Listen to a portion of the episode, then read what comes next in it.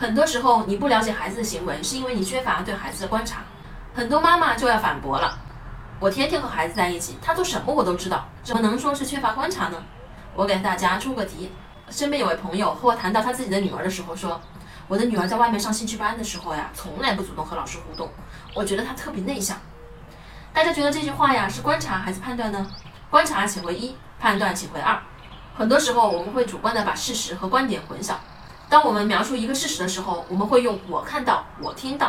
而当我们在判断的时候，我们就会用到我认为、我觉得。所以，当父母没办法分辨事实和观点的时候呢，就可以用上上面的小技巧来提醒自己。我问朋友：“你的孩子在幼儿园也是这样不喜欢和老师互动吗？”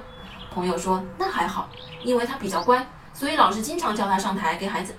所以老师经常叫他上台给小朋友们做示范，他也挺愿意、挺配合的。你们看。”其实父母经常只能记住眼前发生的事情来评判孩子，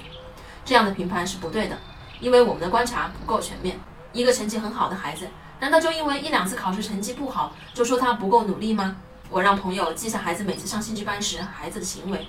他的手机里写的是：十八号英语兴趣班互动时，老师让他上台玩英语游戏，他不愿意；二十五号英语兴趣班互动上台和小朋友表演英语对话，表现紧张没说出口。原来朋友的女儿并没有任何英语基础，朋友只根据孩子的年龄就报了一个英语兴趣班，殊不知兴趣班上的内容对孩子来讲都太深奥了，孩子并不能完全听懂，所以这就是为什么孩子不会主动和老师互动的原因。我们只要多记录孩子的表现，就能发现事情背后的真相。其实观察的核心在于父母要有正确的观察方法，别把观点当观察。我是不完美柚子妈妈，关注我，为你分享最有深度的育儿知识。